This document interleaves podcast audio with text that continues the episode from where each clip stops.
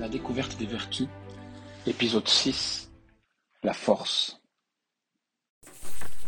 Vous l'avez remarqué, on rencontre beaucoup d'obstacles dans notre vie. Le premier obstacle qu'on rencontre le plus souvent et qui est peut-être la base de tous les autres obstacles, c'est la peur. La peur qui est une conséquence du péché originel, puisque juste après le péché originel, la première parole d'Adam à Dieu, c'est ⁇ J'ai eu peur Seigneur parce que je suis nu et je me suis caché ⁇ Cette peur qui est une conséquence inéluctable de la nature déchue, elle nous tient au corps. Et en fait, on a peur sans cesse. On a peur de mal faire, on a peur d'être mal vu, on a peur de ne pas être aimé assez ou de ne pas aimer soi-même assez, on a peur de faire des boulettes, on a peur de la mort, on a peur de la maladie, etc. Enfin bref, on vit dans la peur. la nature déchue, c'est le royaume de la peur. On se rendra compte certainement au ciel, quand on sortira de cet étau de la, peur, à quel point nous vivions avec elle et à quel point elle, elle suit notre vie sur cette terre. Nous avons aussi comme autre obstacle le dégoût le pas envie, le ras-le-bol, j'en ai marre, un sentiment de rejet, le manque de motivation, le manque de goût pour notamment le devoir, les choses que nous devons faire. Nous manquons parfois de goût pour ces choses-là, ou alors de goût pour la charité, ou pour la foi, ou pour l'espérance. Autre obstacle, qui découle peut-être du dégoût, la fainéantise. Il y a toujours quelque chose de plus attrayant à faire que ce que nous devrions faire. Ou alors ça peut être aussi ce qu'on appelle la procrastination, de repousser au lendemain les choses que nous devrions faire en premier. C'est finalement la fainéantise, se laisser aller au plus facile. Il peut, il peut se rencontrer aussi un sentiment de monotonie, de faire toujours la même chose, un manque un peu de piment dans notre vie. On a besoin que les choses changent, peut-être particulièrement aujourd'hui. Parce que quand les choses changent, bah, ça il y a un petit peu d'aventure, etc. Et on a besoin de cela. Et pourtant, bien souvent, la vie, la vie en tout cas responsable, est monotone. Il peut y avoir aussi un sentiment de tristesse, ne plus ressentir de joie, parfois même ne plus croire la joie soit possible. On peut penser à notre Seigneur Jésus-Christ à l'agonie qui dit ⁇ Mon âme est triste à en mourir ⁇ on voit que la tristesse naît de la peur, de la peur du sacrifice qu'il va accomplir le lendemain. Et face à tous ces sentiments que nous pouvons ressentir, à tous ces obstacles de la vie, il y a une vertu qui est la vertu de force, c'est-à-dire qu'il y a quelque chose qui me rebute, eh ben je vais faire un acte de volonté pour faire ce que je dois faire. Donc la force est une vertu qui donne à notre volonté l'énergie nécessaire pour vaincre les obstacles dans la poursuite du bien. Souvenez-vous que la définition de la vertu, qui vient du latin virtus virtutis, signifie la force, le courage. Et c'est là où on voit que la vertu de force, en fait, c'est deux choses très semblables. C'est pas c'est pas la vertu par excellence, que la vertu la plus importante, c'est la charité. C'est pas non plus la base de toutes les vertus, puisque c'est plutôt l'humilité. Mais la force exprime de manière beaucoup plus euh, concrète ce qu'est la vertu en soi. La vertu de force, on peut l'appeler aussi le courage. Le courage qui est un mot superbe qui vient du mot cœur, le cœurage. Pourquoi? Parce que le cœur est le siège de la volonté. Souvenez-vous, Rodrigue, as-tu du cœur? Quand on fait les choses avec le cœur, c'est pas qu'on les fait avec du sentiment, c'est qu'on les fait avec toute notre volonté. Alors comme toute vertu morale, il y a la vertu naturelle et la vertu surnaturelle. Si le bien recherché est d'ordre naturel, les seules forces de la nature suffisent. Si le bien recherché est d'ordre surnaturel, alors nous aurons besoin du secours de la grâce, de cette force de Dieu. C'est là où c'est important de bien faire la différence entre la nature et la grâce. Par exemple, j'ai un examen à passer. Et plutôt que de travailler, je vais prier en me disant Dieu va m'aider. Ben attention, là c'est du domaine de la nature. Donc il faut que je fasse ce qui, est, de, mes prérogatives, que je travaille au maximum, et après je vais pouvoir prier Dieu pour que grâce à ce travail que j'ai pu accomplir, eh ben, il m'aide à pouvoir le rétablir sur du papier correctement. Et donc attention à ne pas confondre les deux. Aide-toi et le ciel t'aidera. La vertu de force est une vertu essentielle puisque la vie est une lutte continuelle. C'est ce qu'on lit dans les livres de Job, chapitre 7.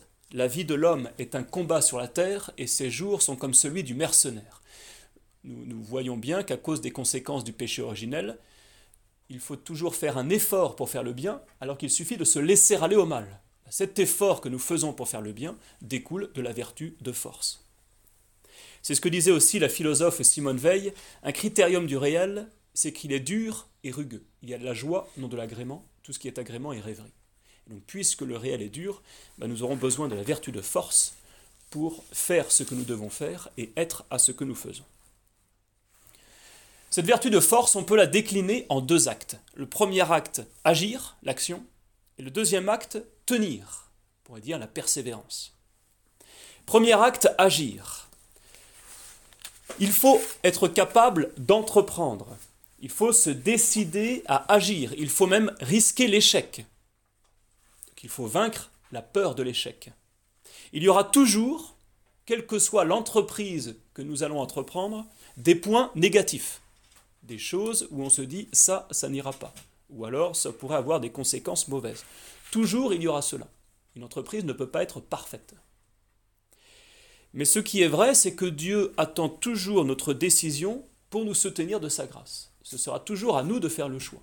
Attention de ne pas attendre un signe quelconque. C'est à nous de choisir, et puisque je choisis, Dieu va nous aider, notamment en nous donnant cette grâce qui va nous, nous, faire développer en nous la vertu surnaturelle de force, dans l'ordre surnaturel. Dans ce premier acte d'agir, il faut entreprendre, il faut accomplir, c'est-à-dire être capable de se lancer dans l'inconnu. Au bout d'un moment, il faut être capable de lâcher. Et parfois, on se lance dans l'inconnu, inévitablement, ça demande de ne pas tout contrôler quand on ne contrôle pas tout, parfois on n'ose pas se lancer. Ben, il faut se lancer même si on ne contrôle pas tout. Et c'est là où on voit que ce qui est important, ce n'est pas de rechercher le résultat, mais premièrement la volonté de Dieu. Si Dieu veut que je le fasse, alors je dois le faire. C'est cette intention qui compte, agir pour Dieu pour le service du prochain. Si j'arrive dans, mes actions à agir pour Dieu, ben je serai libéré même de l'échec. Si ça ne marche pas, c'est pas grave, j'ai fait la volonté de Dieu. Si ça marche, je ne vais pas m'enorgueillir, c'était la volonté de Dieu. Il faut aussi toujours se dire que c'est l'action qui prouve ce que je suis. Une volonté ferme se concrétise par l'action, et ceci causé en deux temps. Il y a, comme dirait saint Thomas d'Aquin, la cause première et la cause seconde. Par exemple, la cause première, c'est un peu le don spirituel, c'est je veux aider les pauvres. J'ai la volonté d'aider les pauvres gens. Cause seconde, ça va être le don corporel. Il va falloir agir concrètement. Dans ce cas-là, j'organise une maraude. L'action va prouver que ma volonté première d'aider les pauvres était véritable. Si j'ai la volonté d'aider les pauvres et en fait je n'aide jamais les pauvres, bah, c'est que cette volonté n'est pas pleine et entière. Elle n'est pas suffisante. On a un bel exemple avec l'histoire de Judith vous avez dans l'Ancien Testament le livre de Judith. Nabuchodonosor, le roi de Babylone, envoie son général Holoferne avec une puissante armée pour s'assujettir tous les peuples voisins, dont le peuple hébreu. À l'approche d'Holoferne, les Israélites sont dans la terreur. Il a une armée très puissante et eux ont une toute petite armée le grand prêtre Eliakim donne les ordres nécessaires et exhorte le peuple à implorer le secours du Seigneur. Donc tout le monde rentre dans la prière et dans le jeûne. Tout ça, c'est bien. Holoferne assiège la première ville du peuple hébreu qui s'appelle Béthulie. Les gens s'enferment dans la ville, vont tenir un siège qui va être très difficile. Holoferne, donc ce général, s'empare de toutes les sources qui sont autour de la ville. Donc au bout d'un moment, les habitants de Béthulie, pressés par la soif, veulent se rendre. Ils ont prié, ils ont prié, mais pour l'instant, ils n'ont toujours rien fait. Osias, le roi de la ville de Béthulie, promet de rendre la ville si dans cinq jours, Dieu ne les a pas sauvés. Mais ils n'ont toujours pas agi. Et c'est là où cette femme, Judith, qui est une veuve, mais une pieuse veuve qui s'est enfermée dans la prière, elle apprend ce que le roi Osias a dit et elle s'en scandalise donc elle va voir les anciens et elle leur fait des reproches. Il leur dit Comment voulez-vous que Dieu vous délivre si vous ne faites rien? Et puis, ayez confiance en Dieu, Dieu va nous délivrer. Et c'est là où elle annonce qu'elle va agir. Et qu'est-ce qu'elle fait? Elle se part de ses plus beaux ornements, c'est une très jolie femme, elle se part elle-même, et elle va devant l'armée d'Holoferne, et là, elle, courtise Holoferne en lui disant bah, je, vais vous, livrer la ville, etc. Je viens euh, à vous parce que je sais que vous serez vainqueur, etc. elle, use de ruse vis-à-vis d'Holoferne. Holoferne tombe éperdument amoureux de Judith. Et lorsque Holoferne reçoit, fait un grand banquet pour accueillir Judith, il boit un peu trop. Et quand il rentre dans la tente où Judith se trouve, bah, en fait, il est fin sous. Et donc Judith lui coupe la tête emporte la tête avec elle et rapporte la tête d'Holoferne aux habitants de la ville de Béthulie, qui, voyant cela, voyant le général en chef euh, qui a été décapité avec sa tête ici, eh ben, en fait, ça leur redonne du courage, et là, ils vont, euh, ils vont euh, chasser cette armée de Nabucodonosor. Et donc on voit, vous voyez, quelle a été la vertu de Judith, ben, ça a été véritablement la vertu de force. Ça, c'est le premier acte, agir. Deuxième acte, qui n'est pas le plus facile, c'est tenir. Il faut avoir de la ténacité. Et ça, ça doit nous être donné par la vertu de force. L'homme fort ne se décourage pas. Nous avons un bel exemple avec Saint Bernard de Menton, de l'autre côté du lac. Saint Bernard de Menton, 11e siècle, il traverse les Alpes pour fuir son père qui va absolument le marier. Il va être ordonné prêtre dans la vallée d'Aoste. Et là, l'évêque lui demande d'aller assainir la route des Alpes. Parce que dans les Alpes, il y a beaucoup de brigandage, beaucoup de païens, notamment sur le mont Joux, un temple avec une grande statue à Jupiter. Et le prêtre de ce temple, c'est un géant qui est le chef des brigands. Et Saint Bernard de Menton va voir l'évêque en lui disant bah, je vais aller, euh, je vais aller euh, délivrer le, mont Joux, je vais aller euh, emprisonner le brigand et détruire la statue de Jupiter. Et l'évêque lui donne sa bénédiction. Il part avec les hommes du diocèse, il commence à partir en procession, et alors qu'ils attaquent la montée, se déchaîne un orage pas possible. Et là, les gens disent à Saint Bernard de Menton, euh, ah bah ça veut dire que Dieu n'est pas avec nous, etc. Et puis Saint Bernard de Menton lui dit, non, non, j'ai reçu la bénédiction de l'évêque, donc Dieu est avec nous. Là, c'est plutôt le diable qui se déchaîne pour tenter de nous décourager. Et donc gardons courage, parce que c'est la volonté de Dieu, puisque nous avons la bénédiction de l'évêque. Il y va, il arrive dans le, temple de, Jupiter, il détruit la statue de Jupiter, le, géant arrive, il prend son étole, il la jette sur le géant, cette étole se transforme en chaîne, enserre le géant, et c'est comme ça qu'ils ont pu, tuer ce, géant qui était, le, qui était le chef des brigands. Sur le mont Joux, c'est devenu aujourd'hui le Grand Saint-Bernard. Donc la ténacité qui va donner la persévérance. Persévérance du mot latin per et Severus. Severus, c'est la sévérité, la rigueur. Donc c'est par la rigueur, par la sévérité que nous allons pouvoir toujours nous relever, rester constant dans l'épreuve, s'accrocher à faire ce que nous pensons légitimement être la volonté de Dieu. On l'a vu avec l'histoire de Saint Bernard de Menton. Il faut alors beaucoup de résistance. Face aux obstacles que nous avons vus, il y a toujours des obstacles extérieurs et intérieurs. Les obstacles extérieurs, il ne faut pas attendre qu'il n'y en ait plus pour continuer. Il faut être capable de les vaincre. Mais il y a aussi des obstacles intérieurs. Ces obstacles intérieurs, ça va être l'orgueil, la cupidité, la sensualité, la colère, etc. Autant d'obstacles qui bien souvent nous empêchent de faire la volonté de Dieu. Donc face aux obstacles, il faut être capable de résister et de toujours repartir de plus belle. Il y a aussi des persécutions. Alors vous avez deux sortes de persécutions quand vous faites quelque chose. Vous avez celle des ennemis, ça c'est plutôt une gloire. Mais vous avez la persécution qui est bien plus difficile, celle que Sainte Thérèse d'Avila appelait la persécution des gens de bien, c'est-à-dire de ceux-là même envers qui nous attendrions du soutien et qui pourtant nous mettent des bâtons dans les roues. C'est une épreuve qui aiguise l'intelligence et la volonté. Parce que forcément, si les gens de bien sont contre nous, on va se poser la question, mais est-ce que c'est vraiment la volonté de Dieu? On va aiguiser l'intelligence. Et si c'est vraiment la volonté de Dieu, il va falloir d'autant plus de courage pour continuer à agir malgré le fait que les gens de bien soient contre. D'où le fait de développer la volonté. Donc n'ayons pas peur non plus de la persécution des gens de bien. Tous les grands saints l'ont connu. Face à cette, persévérance, nous avons un bon exemple avec Sainte Blandine à Lyon.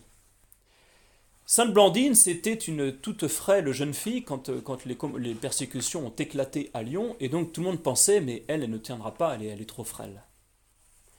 Et pourtant, nous allons le voir, elle va devenir la mère des martyrs de Lyon. Il faut savoir aussi qu'il y en a beaucoup qui vont apostasier, mais ceux qui vont apostasier ne vont pas être délivrés. En prison, ils vont être questionnés quand on les met à la question, c'est-à-dire qu'on va les torturer pour leur faire dire des choses. Et donc, inévitablement, sous la torture, ces apostats vont dire des, atrocités contre les autres chrétiens. C'est comme ça qu'ils vont sortir, euh, ben, ils tuent des enfants, ils mangent les enfants, ils adorent, ils adorent une tête d'âne, enfin des, absurdités comme ça. Ben, ça, euh, c'est parce qu'ils ont, euh, ils ont mis les apostats sous la torture pour leur faire dire ces choses-là. Les, les martyrs, ils vont mourir dans des choses atroces, soit ils vont être donnés au lion, il va y avoir aussi quelque chose qui était euh, très, euh, très primé à Lyon à cette époque-là, c'est la chaise de fer. On prenait une chaise en fer, on la chauffait à vif, et on mettait les martyrs dessus. Alors ça, les, gens aimaient beaucoup cela. Il faut savoir que Sainte Blandine, elle a vu tous les martyrs depuis le premier jusqu'au dernier. Parce que dès le départ, elle a été mise dans l'arène, mais les fauves l'ont épargnée. Et du coup, elle a été mise sur un pieu et son but, c'était de voir les autres être martyrisés, torturés, martyrisés devant elle pour qu'elle apostasie. Et elle n'a jamais apostasié, au contraire, elle exhortait tous les martyrs. Et c'est ainsi qu'elle va mourir la dernière en étant, mise dans un filet devant au, pied d'un taureau en rage qui va l'envoyer plusieurs fois en l'air, etc. Néanmoins, elle va encore s'en sortir et elle va finir décapitée. Et donc on voit le, cette, cette, cette ténacité chez Sainte Blandine, cette ténacité qui ne peut pas venir d'elle-même, mais qui vient inévitablement de Dieu. Comme la, force des martyrs, c'est vraiment cette force du Christ qui agit en eux. Parce que personne ne peut résister en soi à toutes ces tortures qu'ils ont connues.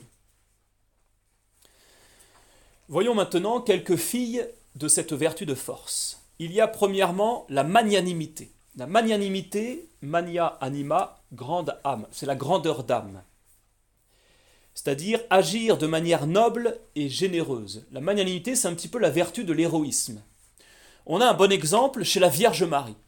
Lorsque l'ange apparaît à la Vierge Marie en lui disant vous, vous mettrez au monde un enfant et ce sera le Sauveur, vous l'appellerez Jésus, ben là on pourrait se dire, euh, par humilité, est-ce que, je vais, est-ce, que est-ce que je vais accepter ça, etc. Et pourtant la Vierge Marie dit oui. Et là, elle fait preuve de magnanimité. C'est-à-dire que elle voit bien que euh, Mère du Sauveur, elle qui avait fait votre chasteté, etc., ça va, ça va engendrer pas mal de soucis. Il y a une certaine fierté, mais euh, il ne faut pas que ça devienne de l'orgueil. Et pourtant, elle va, vous que n'importe qui de pusillanime, avec une petite âme, aurait dit non, non, j'en suis pas capable, je ne suis pas digne, je suis pas. tout, tout ce qu'on peut entendre parfois. Et bien là, non.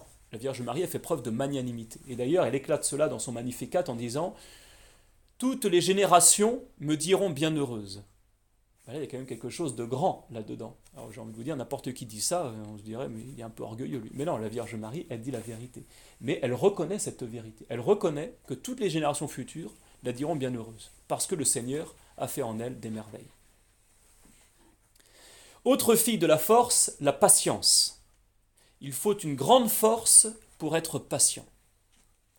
Pour supporter les ennuis, supporter les, souffrances, les malheurs, les échecs, non pas avec une apathique indifférence, à la manière des stoïciens ou à la manière de, des orientaux aujourd'hui, je pense aux bouddhistes, etc., qui, qui, vont tuer les sentiments, les émotions pour être capable de tout supporter, ben finalement c'est un peu un suicide intérieur.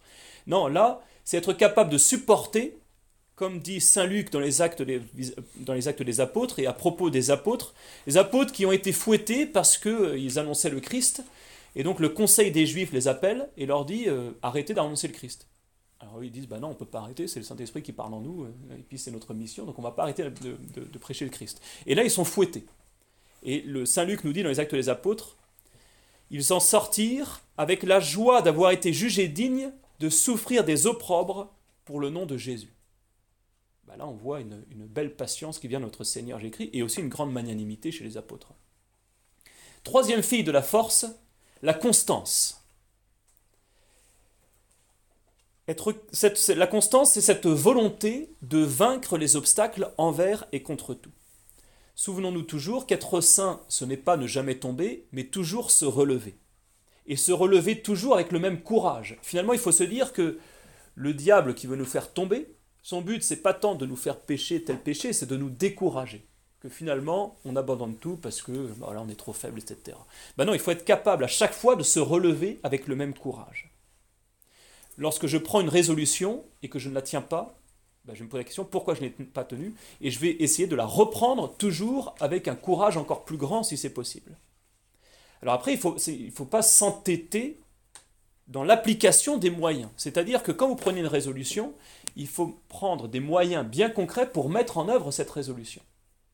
Par exemple, je décide de rester mon chapelet tous les jours. Bah, les moyens concrets à mettre en œuvre, c'est à quel moment je le fais, de quelle manière, à quel endroit, etc. Sachant que ces moyens vont varier selon les jours de la semaine. Mais donc si je n'arrive pas à rester mon chapelet, si je n'arrive pas à tenir ma résolution, ce n'est pas la résolution qu'il faut balancer, c'est les moyens qu'il faut transformer pour finalement, en se connaissant toujours mieux, être capable de tenir sa résolution. Quels sont maintenant les péchés opposés à, cette vertu de force? Premièrement, la timidité ou la pusillanimité, c'est-à-dire ne, ne pas oser entreprendre. On n'ose rien décider, rien entreprendre par peur de l'échec, par peur du quand dira-t-on, etc. Ben ça, ce n'est pas bon. Dieu veut accomplir quelque chose à travers nous sur cette terre, sinon nous n'existerions plus aujourd'hui. Donc il faut être capable de se lancer. Et cette force, cette vertu de force, vient premièrement, en tout cas dans l'ordre surnaturel, par notre grande confiance en Dieu. Deuxième péché opposé, la lâcheté. C'est-à-dire de craindre outre mesure le danger quand le devoir commande de s'y exposer. Et on va voir que ça, c'est par défaut, et il y a par excès, c'est la témérité. Qu'est-ce que c'est la témérité? C'est s'exposer au péril et à la mort sans nécessité. Et c'est là où on remarque que la témérité n'est plus du courage, parce que la, témérité est plutôt une preuve d'orgueil que de courage. Et enfin, dernier péché opposé, le respect humain. C'est une forme de lâcheté, la peur du regard des autres. On se dérobe à ses devoirs religieux par peur de la dérision, par exemple. Voilà les péchés. Il faut savoir que le Saint-Esprit, encore une fois, est là pour nous aider à développer cette vertu de force le Saint-Esprit lui-même va venir par le don de force qui porte le même nom. Un des sept dons du Saint-Esprit, la force.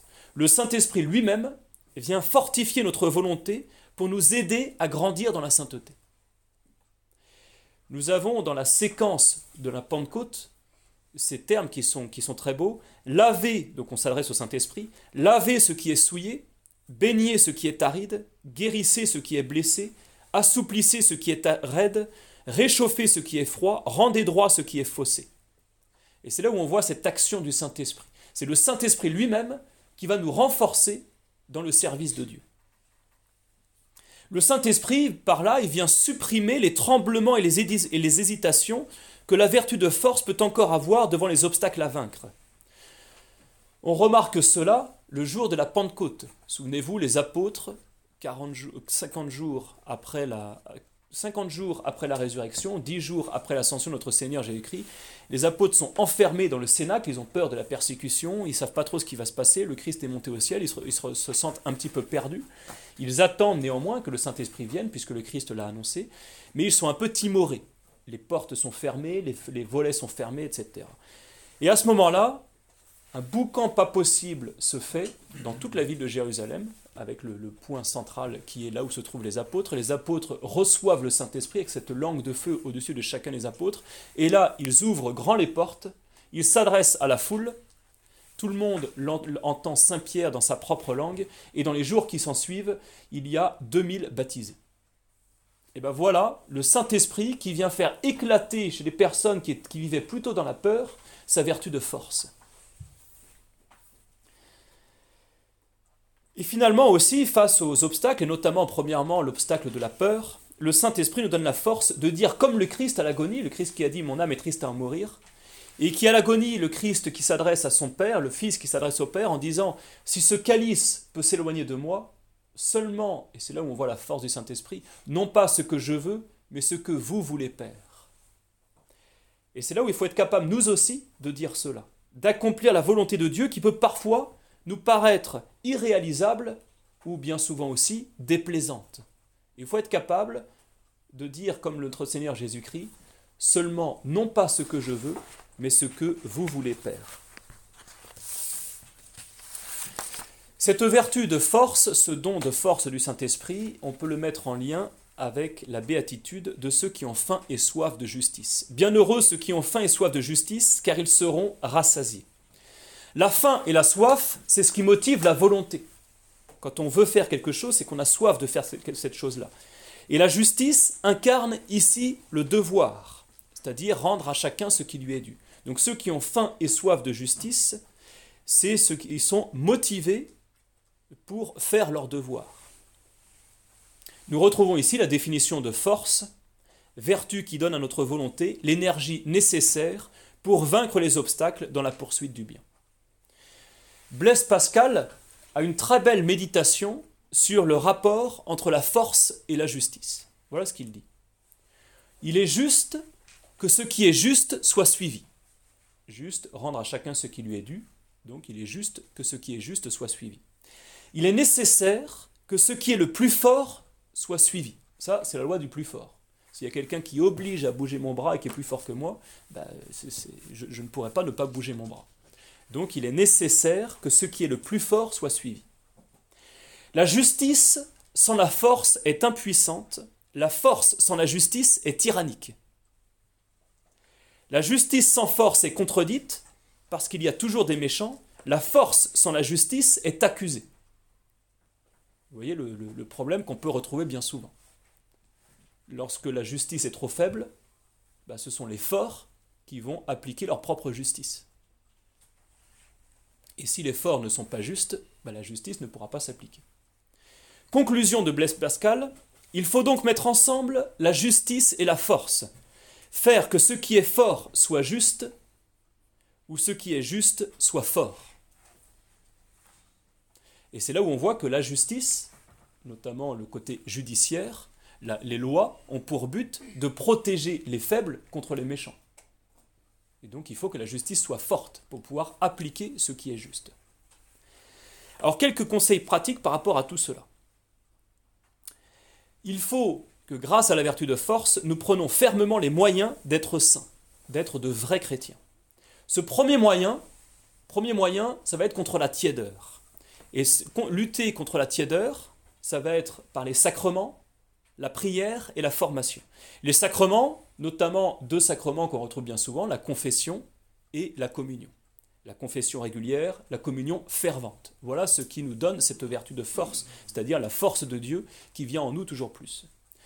Deuxième, deuxième moyen contre la tiédeur, la prière. Cette prière, il faut être capable de prier tous les jours, puisque c'est en donnant du temps à Dieu que Dieu prend ce temps pour nous fortifier.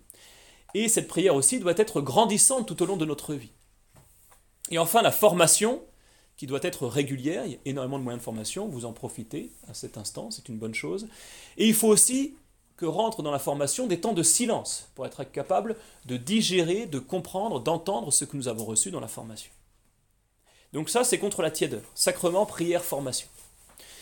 Deuxième moyen, ça va être contre la mollesse ou contre la fainéantise. Bah là, il va falloir être capable de faire son devoir. Il faut faire attention parce qu'aujourd'hui, on est dans un monde où les gens travaillent pour pouvoir s'amuser, notamment peut-être dans cette région d'Annecy. Les gens vont travailler trois jours en Suisse pour pouvoir s'amuser pendant quatre jours, soit faire de la montagne ou autre chose. Bah, ce n'est pas ordonné. Nous, il faut être capable de nous détendre pour pouvoir mieux travailler, de nous divertir, pour pouvoir mieux faire notre devoir. Ça, c'est les choses, il faut remettre les choses dans l'ordre. Et du coup aussi, il faut être capable, toujours pour lutter contre la fainéantise, de définir sa propre règle de vie. Horaire du lever et du coucher. Horaire et lieu pour les écrans, par exemple. Et il faut que tout ça soit adapté à chaque jour. Nous n'avons pas le même rythme pour les jours en semaine où on travaille ou pour le samedi, dimanche et les vacances. Donc vous voyez, quand je vous parle des résolutions à prendre, ben, il faut adapter les moyens à chaque jour de la semaine. Et donc prenons des résolutions pour que notre règle de vie soit toujours plus précise et pour que nous en soyons fortifiés. Troisième moyen, donc le premier moyen c'était contre la triédeur, le deuxième moyen contre la mollesse. Maintenant, ça va être contre le fait d'être chrétien sous condition. Bien souvent, on met des conditions à notre, religion. Et eh bien ça, ça, ça, il impose de mettre dans sa vie Dieu en premier. Messire Dieu, premier servi, disait Sainte Jeanne d'Arc. Et pour ça, il faut être capable aussi de vouloir renoncer au regard inquisiteur du monde. Être capable de rechercher non plus, de ne, de ne plus se faire avoir par la peur du regard des autres, mais de rechercher le regard de Dieu. Autre moyen qui peut nous aider là-dessus, pour ne pas être un chrétien sous condition, pour ne pas nous, nous imposer nous-mêmes nos propres conditions, c'est de se mettre sous la direction d'un père spirituel. Ça, c'est un excellent moyen d'être fortifié par un encouragement régulier. C'est avec le père spirituel que nous allons prendre de bonnes décisions, notamment dans le cadre des résolutions, des moyens à prendre pour les tenir, etc. Il est important de ne pas être son propre maître. Être son propre maître, c'est le meilleur moyen de demeurer dans la médiocrité.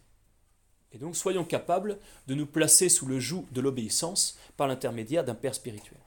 Et c'est ainsi que le Saint-Esprit pourra nous enflammer toujours plus pour la plus grande gloire de Dieu et le salut des âmes.